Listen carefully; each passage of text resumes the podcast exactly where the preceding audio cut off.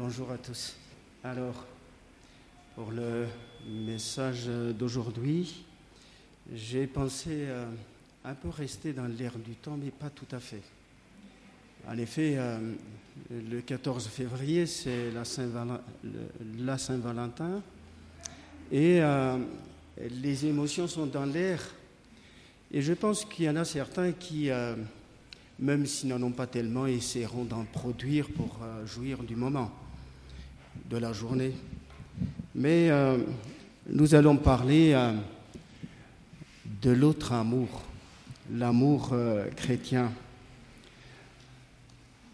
Quand on parle de, de certains mots, ce n'est pas toujours très facile.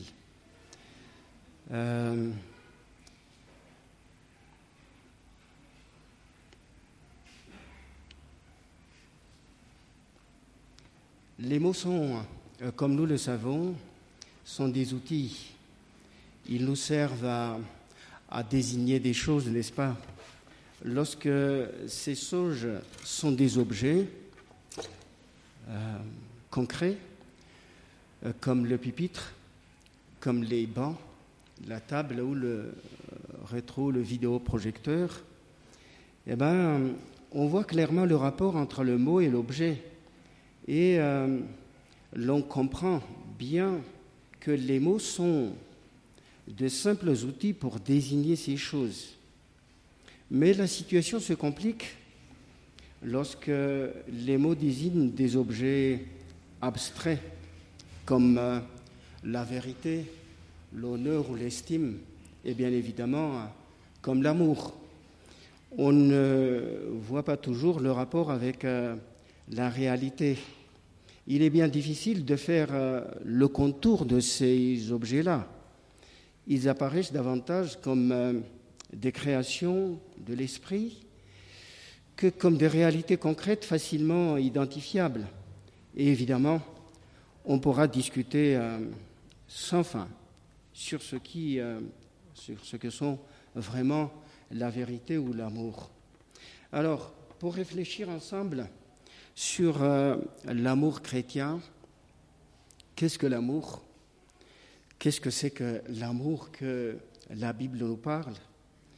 Je vous propose de lire, pour réfléchir ensemble à cet amour, je vous propose de lire ensemble donc le chapitre 12 de l'épître aux Romains. Et euh, nous n'allons pas lire euh, le le livre, le, chapitre, les versets, donc les versets 9 euh, à 12. On ne va pas les lire, on va les défiler euh, petit à petit sur le rétroprojecteur, ne pas prendre euh, autrement, pas plus. Je vois que la lumière n'est pas très très très fort ici. J'ai du mal à lire mes notes qui sont en crayon. Je suis désolé. Alors, l'amour est abstrait. C'est par les œuvres qu'il produit uniquement que l'on le voit. Paul, d'emblée, dit que l'amour soit sans hypocrisie. 9a, n'est-ce pas? Que l'amour soit sans hypocrisie. Alors, euh, le mot hypocrisie ressort tout de suite euh, dans les mots de Paul, ou, euh, si vous voulez, l'amour sincère. tu crois que ça va aider? Moi, c'est.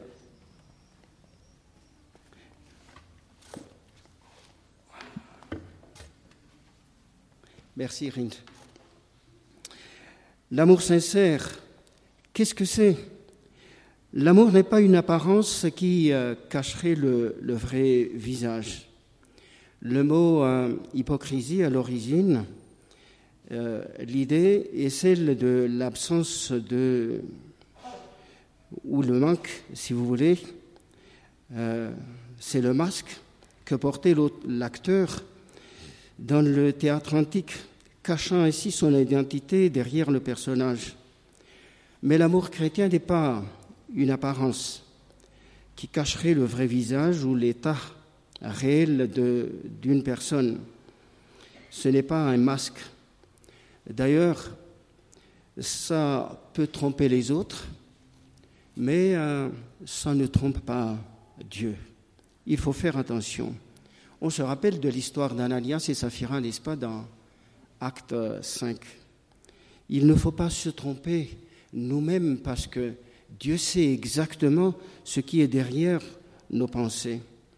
Alors, c'est quoi l'amour sincère? C'est quoi le fait d'aimer euh, sincèrement? Paul, euh, Paul euh, fait trois étapes exactement dans cet épître aux Romains au chapitre 12 à partir du verset 9 donc jusqu'au verset 21. Le premier point qu'il fait, c'est qu'il donne d'abord avec les principes ou les moyens qui euh, régissent ou qui commandent son action, l'action de l'amour. Et euh, en deuxième plan, euh, un peu plus long, il donne dans un premier point l'amour en pratique, l'amour chrétien au sein de l'Église, et dans un deuxième point, l'amour chrétien dans un monde de détresse et de méchanceté, le rapport au monde ça reflète d'une certaine manière en quelque temps le témoignage chrétien. Le chrétien au sein de son Église, le chrétien avec les frères dans la foi, et puis euh, le chrétien qui vit dans la société. Comment il vit Justement, Paul euh, les propose avec euh, ce texte. Alors, penchons-nous d'abord avec la base. Le premier point, les principes de base, ce qui constitue euh, le fond de, l'amour. Ah, pardon. Les principes.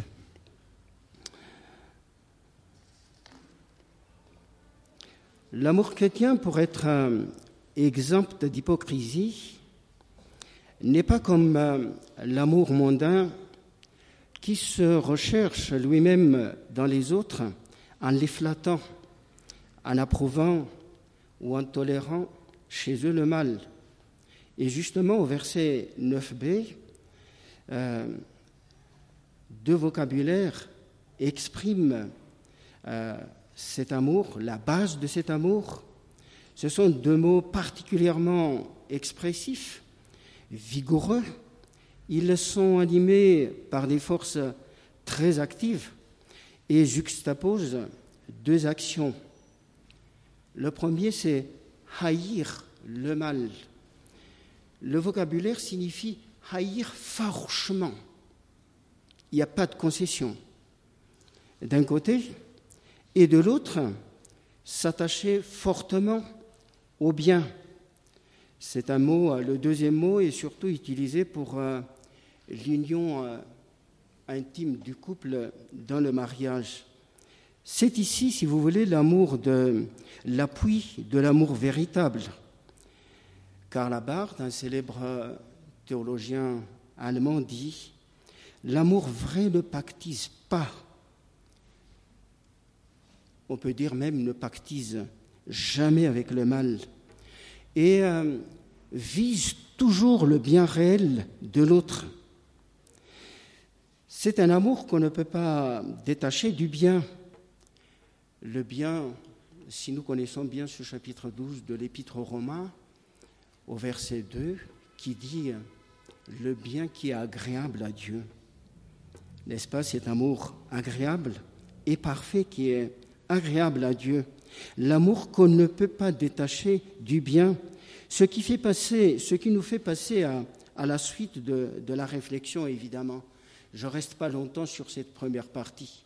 Mais euh, ce qu'il faut retenir, c'est ce fait de cette double action de repousser en permanence, d'ailleurs les verbes qui sont utilisés ici, en grec évidemment, dans la langue originale, c'est toujours le participe présent, une action permanente et continue qui ne s'arrête pas et qui se renouvelle, qu'il faut toujours recommencer et qui se recommence toujours dans la vie du croyant. Le fait de repousser le mal, ne pas pactiser avec, en un seul instant même pas, mais toujours de s'attacher intimement et de rester dans cet attachement au bien. Le deuxième point, donc, l'amour chrétien en mobilisation, animant le corps de Christ, l'amour en Église. Le professeur euh, Samuel Benetro, euh, longtemps euh, dans un ministère de la lecture de la parole, en exégèse, dans la discipline théologique, dit Ici, dans l'Église, l'amour prend une qualité familiale, ou exactement la qualité familiale. Il dit que c'est la conscience d'une même origine, d'un même destin, solidaire. On s'y achemine ensemble en Église, entre chrétiens, entre frères et sœurs, une communauté d'intérêt, une tendresse qui va de soi, une proximité, un échange. Euh, c'est cela qui anime l'atmosphère du rassemblement chrétien, le rencontre en grand nombre ou en petit nombre, ou à deux. C'est cela qui anime les enfants de Dieu. Et c'est ce qui caractérise en général les communautés évangéliques. L'amour fraternel, la simplicité, la sympathie, la communauté euh, d'esprit, pas C'est tellement important. Et euh, on va revenir au texte. Le texte dit plein d'affection. L'affection fraternelle, qu'est-ce que c'est donc? Il me semble que c'est cette euh, sensibilité intérieure qui ne reste pas indifférent à l'autre, qui ne ferme pas les yeux, qui ne ferme pas ses entrailles, n'est-ce pas? Plein d'affection, dit le texte, et euh, qui euh, pense, qui réfléchit, qu'est-ce qui lui arrive? Est-ce que moi je peux faire quelque chose?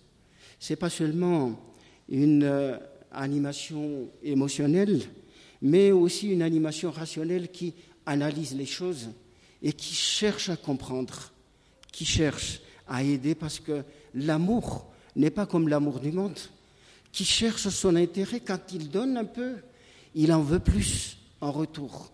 L'amour de Dieu, l'amour fraternel, va dans un seul sens et qui ne cherche que le bien de l'autre quelles sont ses peines? Et cela avec prévenance, dans l'estime, avec euh, respect, en donnant à l'autre de l'importance, de la considération, de la valeur.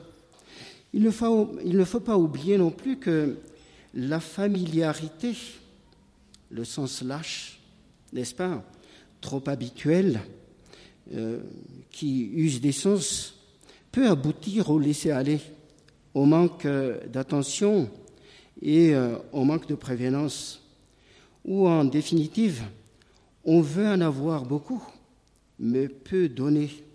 Je pense que c'est, à cause de cela que l'apôtre Paul exhorte les chrétiens à ne pas être nonchalants au verset 11.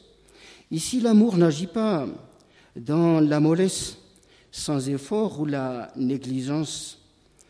Car sans l'effort mental et volontaire, la volonté qui est le moteur de toute action, la volonté qui fait bouger, qui nous fait avancer, n'est-ce pas? On ne peut pas vivre l'amour. Et euh, devant les diverses euh, situations difficiles comme l'affliction ou l'adversité, c'est l'amour qui permet aux chrétiens de se réjouir en espérance, d'être patient, n'est-ce pas, à tout moment, dans toutes sortes de difficultés et d'adversités. Et cela dans la communion permanente avec Dieu par la prière. Souvent, on pense que la prière consiste à des moments spéciaux, que la prière, Dieu écoute quand on se réunit en Église et qu'on élève des voix ensemble, je pense que ce n'est pas tout à fait faux. Mais la définition biblique, quand on lit l'ensemble des textes bibliques, la prière, justement, c'est cette communion intime avec Dieu qui ne laisse pas de moments vides. Le vrai culte chrétien n'est pas un culte cérémoniel en Église seulement. Le culte cérémoniel, certainement qu'on en a besoin pour nous retrouver ensemble, pour partager au moins les nouvelles. Mais la vraie communion avec Dieu, la prière avec Dieu, c'est à tout instant où nous pouvons, dans toutes circonstances, n'est-ce pas, communier et discuter, non pas discuter, parler avec notre Père, intimement comme en étant l'enfant de Dieu. N'est-ce pas On est dans sa maison, mais pas quand on est dans la cour de l'église ou dans la rue, ou en dehors des moments de prière, on est dehors. Je ne pense pas. Ce n'est pas ainsi l'esprit biblique. L'enfant de Dieu, il est dans la maison de son Père. N'est-ce pas? C'est le vœu du psaume 23 euh, du patriarche David, du roi David avec le Seigneur, quand on est devenu enfant de Dieu, quand Dieu nous a pris du royaume des ténèbres pour être dans le royaume de lumière de son Fils, nous sommes dans sa maison, nous sommes la famille de Dieu. Et euh, euh, c'est ce qui nous avantage en tous les cas. C'est cet amour qui permet de partager nos biens avec les nécessiteux et ceux qui ont besoin d'être accueilli, n'est-ce pas? Subvenir aux besoins des saints, accueillir celui qui est en difficulté, ou bien l'étranger, l'hospitalité si vous voulez. C'est très important et c'est la vie, c'est euh, cette force de l'amour qui donne naissance au témoignage chrétien. Amour à sens unique, avons-nous dit Amour inconditionnel, avec l'exemple de Dieu lui-même qui nous a aimés, qui nous demande rien en retour, qui ne nous demande même pas nos efforts pour être pardonnés, mais de reconnaître nos fautes. C'est ainsi que c'est un. Euh, c'est quoi cet enzyme important qui fait lever le pain? S'il vous plaît. Ah, le, le levain le pain qui grossit. En chimie, ma sœur euh, Michou a, a fait tout à l'heure, j'évoque la chimie aussi, n'est-ce pas? Le catalyseur, c'est un, élément incroyable qui accélère la réaction chimique ou biochimique. Et alors, quand on le met, ça produit immanquablement et ça n'échappe pas au sens, n'est-ce pas l'effet qu'il provoque? L'amour chrétien, le Seigneur l'a dit. Le commandement nouveau que je vous donne, c'est de vous aimer les uns les autres. Ça n'est pas de l'émotion. Afin que tous reconnaissent que vous êtes mes disciples. Ça ne peut pas échapper au sens de celui qui observe et qui examine le chrétien à la loupe ah, il dit qu'il est chrétien. Qu'est-ce que c'est au juste? C'est ainsi que, ne l'oublions pas, nous sommes sous les projecteurs des païens, qu'il examine à la loupe nos mots, même nos pensées, nos faits et gestes. Et quand nous sommes dans l'amour, le païen dit, non, certainement, il a autre chose que moi, que je n'ai pas, n'est-ce pas? Et c'est ce qui euh, nous fait passer à à la troisième, l'amour chrétien dans le monde de détresse et de méchanceté. L'amour chrétien dans un monde de détresse, de détresse et de méchanceté. Toutes les réalités, toutes ces réalités n'épargnent pas le chrétien dans la société, l'adversité, la persécution, les moqueries, n'est-ce pas? Être visé par euh, certaines choses quand on est juste, quand on est droit, le, non-chrétien, les païens n'aiment pas cela. N'est-ce pas? Ça les entrave, ça met les bâtons dans les roues. Comment ils vont exploiter pour gagner de l'argent, pour monter son affaire, etc. et tout. Les païens n'aiment pas cela. Alors, la tristesse, la détresse, la méchanceté, toutes ces réalités n'épargnent pas le chrétien dans la société dont ils font partie et parmi euh, laquelle ils doivent vivre, ils doivent euh, agir, travailler. Comment y faire face? Revenons toujours euh, au texte. Les versets 4 à 16. En tout cas, ce n'est pas la résignation ou la désolation, juste être désolé, que Paul propose. Il propose l'amour en action. Et euh, cela en deux, en deux temps aussi, dans les attitudes et ensuite dans les actions. C'est les attitudes d'abord qui est très important pour Paul. Il dit, euh, bénissez ceux qui vous persécutent. Voilà une chose qui n'est pas toujours très facile à faire. N'est-ce pas quand on nous bouscule, quand on nous sape la priorité, quand on va devant tout d'un coup, quand on est loin dans la queue, puis il y en a un, tout de suite qui vient devant. N'est-ce pas? Les, euh, les bons motards qui bousculent partout dans la rue comment réagir? N'est-ce pas? Les gens pim pim, et ce n'est pas, pas, seulement pim pim, hein. Les pim pim, euh, il y a quelque chose là-dedans qu'ils envoient dessus, n'est-ce pas?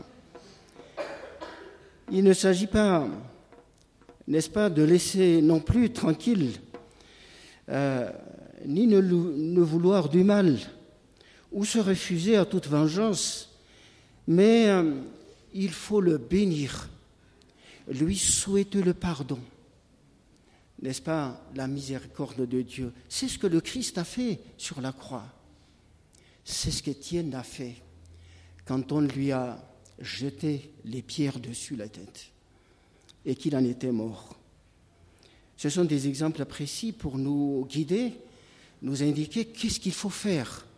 Mais cela d'abord dans le mental dans le mental où l'amour de Christ est établi. On se rappelle de, de la promesse de la nouvelle alliance.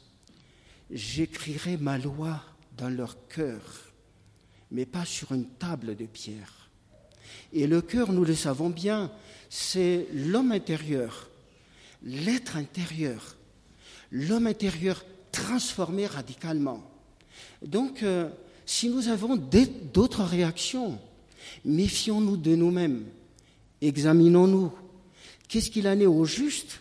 Qu'est-ce que j'ai comme trésor dans le cœur? Et euh, la deuxième chose qu'il propose aussi au verset 15, c'est de se réjouir et de pleurer avec les autres. Voilà, quand les choses touchent les émotions, c'est très rapide. Tout le monde paraît OK avec ça n'est-ce pas? Quoique, je me dis euh, quelquefois dans les euh, visites de deuil, j'ai remarqué le donnant-donnant du monde.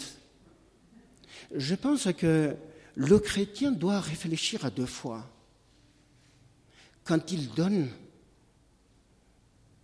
les signes de condoléances à un grand riche par rapport à ce qu'il donne à un pauvre qui n'a rien. Ça, c'est l'amour. L'amour euh, ne discerne, ne cherche pas, n'est-ce pas, le retour pour lui. Et d'ailleurs, le gens ne cherche que ça. Qu'est-ce qu'il m'a fait? Je vais le lui rendre. J'ai honte si je rends exactement ce qu'il a donné. Je vais essayer de faire mieux pour qu'il m'apprécie. N'est-ce pas? L'amour biblique n'est pas comme ça, à ce qu'il me semble. Parce qu'il est sensible à la situation de l'autre. qu'est-ce qu'il en est réellement? Est-ce que c'est l'amour ou l'émotion que je produis là? C'est quelque chose d'important. C'est comme ça toujours que l'amour biblique est très très rationnel, parce qu'il fait fonctionner l'intelligence qui discerne le bien et le mal. Ce n'est pas seulement la production des tripes qui est bouleversée devant une circonstance et qui s'émotionne vis-à-vis de l'autre ou des circonstances de l'autre. Il nous semble qu'il nous faut nous méfier de nous-mêmes, je veux dire de la chair, parce que la pensée de la chair n'honore pas le Seigneur. Au verset 16, euh, l'accord entre les chrétiens, avoir la même pensée, l'attitude d'humilité, la sobriété devant la prétention mondaine, qui croit savoir tout, qui, euh, quand on discute, se précipite à présenter son savoir. Moi aussi j'ai cela. Il est pénible de remarquer dans des partages qu'il y a des gens, surtout dans le monde païen, qui n'arrivent pas du tout à donner la parole à d'autres. On n'arrive pas à placer un mot. C'est un tard de l'homme pécheur. Il nous faut se méfier à nous-mêmes si nous avons des réflexes comme ça. L'unité d'esprit, la mentalité d'humilité ne semble pas être quelque chose comme ça. Par contre, il s'intéresse à l'autre, à ce que pense l'autre, à ce que fait l'autre. L'autre, l'autre. Il n'y a que l'autre. Et la chair n'est pas, n'est sans difficulté avec cela. La chair cherche ce qui est à elle et euh, cherche ce qui la conforte. N'est-ce pas? Les païens passent à la loupe toujours hein, le comportement et l'attitude du chrétien parce qu'ils sont en panne. Dans leur moment de difficulté, ils ont besoin de repères. Et l'amour leur manque terriblement. C'est ainsi que nous devons toujours avoir la communion avec notre Père. C'est tous ces moments de communion où nous prions le Père de nous donner les ressources nécessaires devant ces choses difficiles que nous devons vivre avec le monde.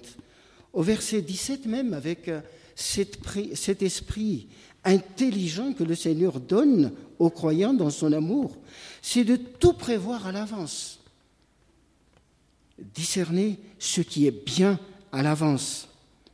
Et au verset 18, le texte nous propose, s'il est possible, autant que cela dépende de nous, d'être en paix.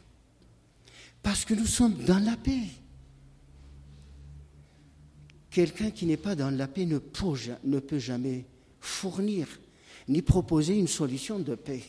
C'est ainsi que le monde va toujours à la dérive. Qu'est-ce que les idéaux proposés, les, euh, les hautes propositions des Nations Unies, les euh, recherches de la paix dans le monde on ne va pas être négatif en disant que rien ne marche. Il y en a un tout petit peu. Mais s'il y en a beaucoup, le monde s'améliorerait beaucoup, beaucoup. On aurait plus d'avantages dans ce monde. Il n'y aurait pas autant d'injustice et de disproportionnalité dans ce monde. Qu'est-ce qu'il y a des pauvres dans le monde? Dans le monde, quand on écoute les propos des analystes, des spécialistes en tout cas, il n'y a que 5 à 10 des hommes sur Terre qui bénéficient le bien-être et qui jouissent de la richesse du monde. Le reste croupissent dans des difficultés et se débattent de jour en jour pour se maintenir en, pour se maintenir en vie, pour subsister. Qu'est-ce que l'amour chrétien devant de telles situations, à votre avis? Rechercher la paix. Et euh, pour amoindrir, diminuer la catastrophe du monde, jamais la vengeance, Et le texte dit, euh, de dire laissez place à la colère. Ce n'est pas la colère, notre colère dont il est question ici. Hein. Le texte dit bien, car il est écrit à moi la vengeance, dit le Seigneur, c'est moi qui le rendrai. La colère, c'est Dieu, n'est-ce pas? La vengeance de Dieu sur le mal qui agit dans ce monde, il le fera immanquablement. Laissons ça de compter. Nous n'avons pas besoin de nous venger. Et euh, l'amour de Dieu euh, peut nous empêcher de le faire. Et d'ailleurs, c'est ça qui désarme l'ennemi. C'est cela qui désarme l'ennemi. Et c'est ainsi que je vais au deuxième point de, de cette attitude vis-à-vis du monde, l'amour en action. Devant l'ennemi, affaibli, l'ennemi euh, cassé par les circonstances de sa vie, l'ennemi qui a perdu dans la vie sociale, il est complètement affaibli. Je pense que c'est ici sans doute ce que Paul appelle le combat de, la foi, l'amour justement qui l'emporte euh, sur l'ennemi, le fer de lance, je dirais, du euh, témoignage chrétien. Et euh, dans les versets 20 et 21, voici ce que Paul propose. L'ennemi est souvent présent dans la société. Ils peuvent nous côtoyer, ils peuvent être à l'état supérieur, ou alors de la maison à côté de chez nous, ou alors euh, avec euh, les portées qui sont côte à côte. Et nous les voyons, comment ils agissent comment ils font. Ils peuvent être aussi quelques maisons plus loin. Mais on est dans la vie, en société, dans le monde, n'est-ce pas Comment faire avec l'ennemi épuisé, qui n'a plus de ressources Le texte biblique nous dit, si donc ton ennemi a faim, donne-lui à manger. S'il a soif, le mot qui est utilisé avec fait le boire signifie euh, deux choses, en tout cas dans le texte biblique. Ou bien donne-lui à boire, ou donne-lui, euh, ou fais-le boire. Alors le donner à manger et le donner à boire ici euh, doivent prendre tout son sens. Il ne faut pas dire, ça y est, il va me laisser tranquille, parce qu'il est chaos. Ça y est, je vais être en paix. Non, le Seigneur nous dit, Va, c'est ton prochain. Donne-lui à manger et fais-le boire s'il n'arrive plus à porter euh, la carafe d'eau à la bouche. C'est difficile hein, d'entretenir l'ennemi. Mais euh, nous devons nous le rappeler. C'est ici la force et la puissance du témoignage chrétien je me désole du blabla chrétien, excusez-moi. Quand j'écoute les radios, quand j'écoute certains témoignages, je suis euh, affligé. Parce qu'on prétend témoigner.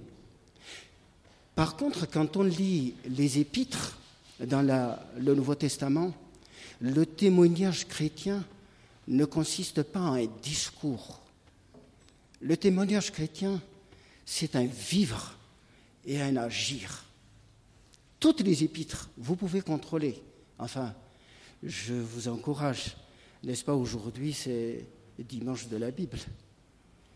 Alors je vous encourage, c'est pas très loin, hein, à lire euh, toutes les épîtres, les treize de Paul, ensuite euh, les, euh, les trois de Jean, ainsi que l'épître aux Hébreux de Jacques, les trois épîtres de Pierre, et puis euh, euh, terminer par l'Apocalypse. Ce n'est pas un gros volume, tout le monde peut y arriver. Je vous propose de le lire. Mais je le redis, le témoignage chrétien n'est pas un discours, ni un blabla, ni une propagande sans frein, arrogant. Non, non, je ne pense pas que ce, soit cela. Le texte biblique nous dit, c'est le vivre, c'est l'arme du chrétien. C'est avec cela qu'il témoigne dans ses actions, dans sa vie, dans la société, dans sa vie, dans la famille de Dieu. Et le monde, n'est-ce pas, sera confondu, même s'il ne se convertira pas. N'est-ce pas? Ceux qui se convertissent, c'est ce que Dieu prépare. C'est ce Dieu que nous donne à moissonner, mais rien de plus. N'est-ce pas? Et le secret, c'est à Dieu seul. Il euh, sait toutes choses. Et euh, c'est ici que, que, je termine en me posant la question, parce que cet amour que nous venons de, d'entendre, d'écouter, de nous atteindre peut-être d'une certaine manière, nous pouvons toujours poser la question, qu'est-ce que c'est au juste? D'où ça vient? Est-ce que c'est possible? Qui peut faire tout cela? Est-ce que c'est possible? Dans mes réflexions en préparant euh, ce, ce, message, j'étais euh, venu à penser à Galates 5, ce texte si familier aux chrétiens, qui parle justement du fruit, le fruit de l'esprit. Et euh, comme beaucoup d'entre nous le savent, le mot qui ouvre la liste du fruit de l'esprit, le mot est toujours au singulier, même dans le grec et dans nos versions, dans les traductions que nous avons sous la main, c'est toujours le fruit de l'esprit. Et c'est le mot amour qui ouvre la liste, n'est-ce pas? Le fruit de l'esprit, c'est l'amour. Et le reste suit après. Comme pour euh, dire, c'est toujours l'apôtre Paul, que le reste est subordonné à l'amour. Si l'amour n'est pas là, rien n'existe avec toute cette liste qui n'est pas limitative au fait. Et alors, il faut le dire, quand on rappelle que c'est le fruit de l'esprit, je le dis encore, ce n'est pas l'effort de la chair, ce n'est pas le fruit de la pensée humaine, ce n'est pas l'acte de l'homme qui fait que l'homme peut posséder ou avoir et agir avec cet amour-là. C'est ce que l'Esprit de Dieu produit dans le croyant. Et cela revient à dire quel est le croyant? En y pensant, en pensant à cela, je crois que c'est bien de revenir à l'hypocrisie. Le croyant ne consiste pas, il faut faire attention à certaines illusions comme la comédie religieuse, et qui nous fait poser la question suivante. Comment est-ce que je suis dans cette assemblée? Comment suis-je devenu membre de cette Église? Et si on pousse encore plus loin, comment est-ce que je me dis que je suis chrétien Et que oui, je peux faire euh, et m'associer à, toutes ces louanges, à toutes ces euh, prières, partager euh, une certaine joie? Parce que oui, quand les autres sont joyeux, la joie est contaminante. Alors euh, la question se pose, c'est quoi le croyant? C'est quoi ce produit que l'Esprit de Dieu produit dans la vie d'un non-croyant, dans la vie de quelqu'un qui est païen, qui est pécheur à fond qui ne peut pas faire autrement que pécher dans sa vie, que penser le mal? Le croyant, il faut revenir à la parole. Le croyant, c'est euh, d'abord le repenti. Et c'est cela qui nous ramène à la première prédication, autant de Jean le Baptiste que le Seigneur lui-même, ainsi que ses disciples. Quand le Seigneur, quand Jean le Baptiste et le Seigneur eux-mêmes disaient Repentez-vous, car le royaume de Dieu proche. La repentance, donc. Le croyant, c'est le repenti, le pardonner. Il faut continuer la liste. Le repenti, c'est l'adopter de Dieu Le repenti, c'est l'enfant de Dieu. C'est comme ça qu'il fait partie de la famille de Dieu. Il est habité par son esprit, n'est-ce pas? Et ils ne peuvent pas être autrement qu'un quelqu'un habité par l'amour de Dieu, l'amour extrême que le Seigneur lui-même a produit sur la croix, qui a renoncé à un moment de toute sa situation de Dieu pour, euh, n'est-ce pas, racheter le pécheur. Mais le pécheur que nous sommes, avons-nous daigné à penser à nos péchés? Ou encore, en usant de la comédie religieuse pour essayer de retirer quelques profits avec la religion. C'est à nous de réfléchir à cela. Et que à chacun de, nous, de nous de se mettre devant Dieu lui-même et de penser, de réfléchir, qu'est-ce que je deviendrai? Est-ce que je serai un vrai témoin de Dieu ou alors je continuerai pour avoir quelques profits de vivre la comédie religieuse et de faire plaire uniquement à ceux qui me regardent? Que le Seigneur nous bénisse tous. Amen.